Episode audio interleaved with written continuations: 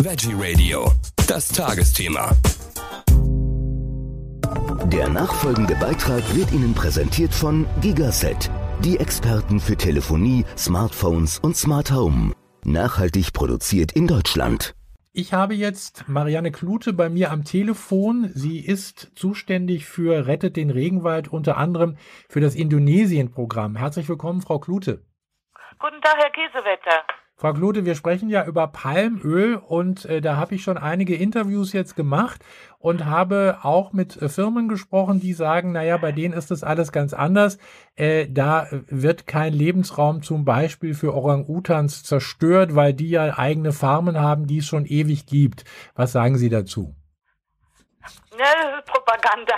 Mehr kann ich dazu nicht sagen. So ewig gibt es diese Plantage noch nicht. Ich verfolge die Situation in Indonesien seit ja, 30 Jahren quasi.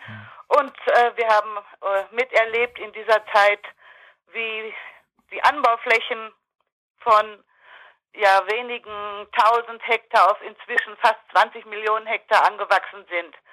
Äh, wenn jetzt neue Palmölplantagen angelegt werden, dann könnte es vielleicht ungefähr stimmen, weil es dann da keinen Wald mehr gibt. Aber der Wald, der für diese 20 Millionen Hektar abgeholzt wurde, der wurde in den letzten fünf bis zehn Jahren abgeholzt. Also von daher ist das pure Propaganda.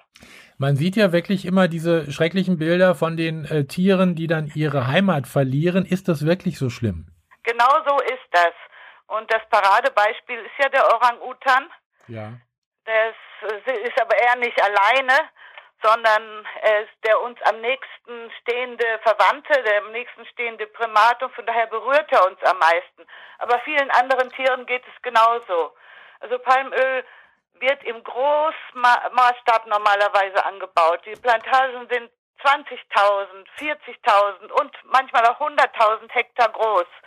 Also großflächig abgeholzte Gebiete, in denen früher dann die Orang-Utan lebten und teilweise leben sie ja auch noch da und irren da herum. Warum wird das gemacht? Ist es so lukrativ, das Geschäft mit dem Palmöl? Das ist sehr lukrativ, das ist richtig, da haben Sie es richtig erkannt. Äh, Palmöl ist inzwischen ein wichtiger Grundstoff der Lebensmittelindustrie und der Kosmetikindustrie und seit zehn Jahren etwa ein äh, Energieträger für Diesel, Biodiesel sozusagen und in Anführungszeichen und auch für unsere Heizkraftwerke. Mhm. Diese Entwicklung ist doch relativ neu, aber beunruhigt uns sehr, äh, dass inzwischen in, in Deutschland und Europa mehr als 60 Prozent in diesen Energiesektor fließen. Dann der, der, der weltweite, die weltweite Zahl sieht anders aus, also ungefähr drei Viertel vom Palmöl fließt in den Lebensmittelsektor. Und das ist so gekommen, weil, also im, im Lebensmittelsektor ist es so gekommen, weil immer mehr Nahrung industriell hergestellt wird und da man auf ein leicht verarbeitendes und günstiges Öl natürlich erpicht ist und genau das ist Palmöl. Und aus, den, aus dem Palmöl wird dann durch chemische Veränderungen werden dann auch noch andere Stoffe hergestellt, wie Palmitate, Stearate und so weiter, die dann in die Kosmetik- und Waschmittelindustrie fließen. Aber wie ich eben schon gesagt habe, der größte Teil, nämlich 61 Prozent, wird heute bei uns verbrannt. In Autos und in Heizkraftwerken. Also unvorstellbar. Gäbe es denn eine Alternative? Wichtigste Alternative wäre, den, unseren Lebensstil zu äh, ändern. Bei dem Thema Biosprit oder Palmöl für Energiezwecke weg von, von der Politik, die, die Biosprit aus Pflanzenölen als erneuerbare Energie ansieht. Dann müsste Ihnen doch jetzt diese Diskussion um den Dieselkraftstoff gelegen kommen, denn der soll ja irgendwie auf lange Sicht abgeschafft werden. Ganz genau. Die EU hat das schon beschlossen äh, zwischen 2020 und 2030 dann dieser Biosprit langsam ausläuft. Aber trotzdem kritisieren wir das, denn das dauert uns zu lange.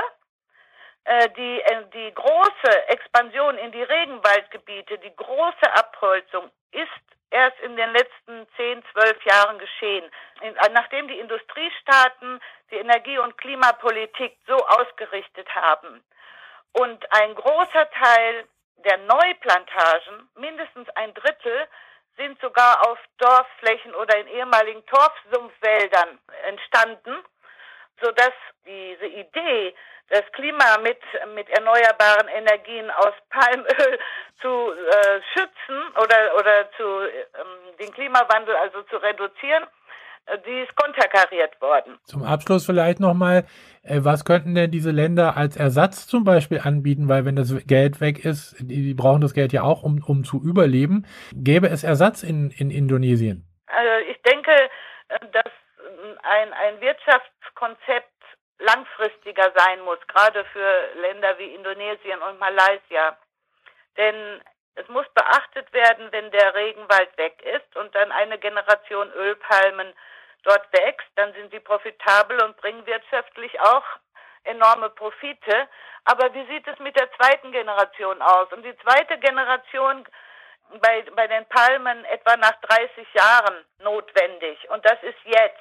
Also der großflächige Anbau von Ölpalmen in, in Südostasien ist erst seit 30 Jahren in, in der Praxis mhm. geschehen. Es gibt sehr, sehr wenig Erfahrungen. Wenn der Regenwald weg ist, dann ist darunter nur noch eine dünne Humusschicht oder gar keine Humusschicht. Das ist schon sehr, sehr anders als in unseren gemäßigten Breiten.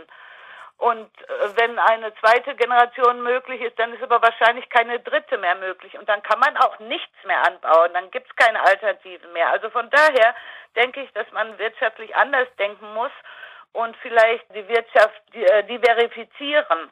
Also viele verschiedene Produkte anbieten und vielleicht nicht nur äh, großflächige Monokulturen für den Export, sondern auch die kleine Landwirtschaft fördern. Das ist sehr, sehr wichtig bei so bevölkerungsreichen Ländern, wo die ein Großteil der Bevölkerung noch arm ist und als Bauern auch kaum etwas verdient, egal was sie anbauen. Ein gutes Schlusswort, Marianne Klute. Vielen Dank für diese Informationen. Marianne Klute, Sie sind für die Indonesien-Programme unter anderem von rettetdenregenwald.org zuständig. Ich bedanke mich bei Ihnen für diese Informationen und kann nur hoffen, dass das auf lange Sicht gesehen dann doch nochmal irgendwie besser wird. Vielen Dank. Gern geschehen. Der Beitrag wurde Ihnen präsentiert von Gigaset. Erstklassige Kommunikationslösungen für Ihr Leben. Nachhaltig produziert in Deutschland.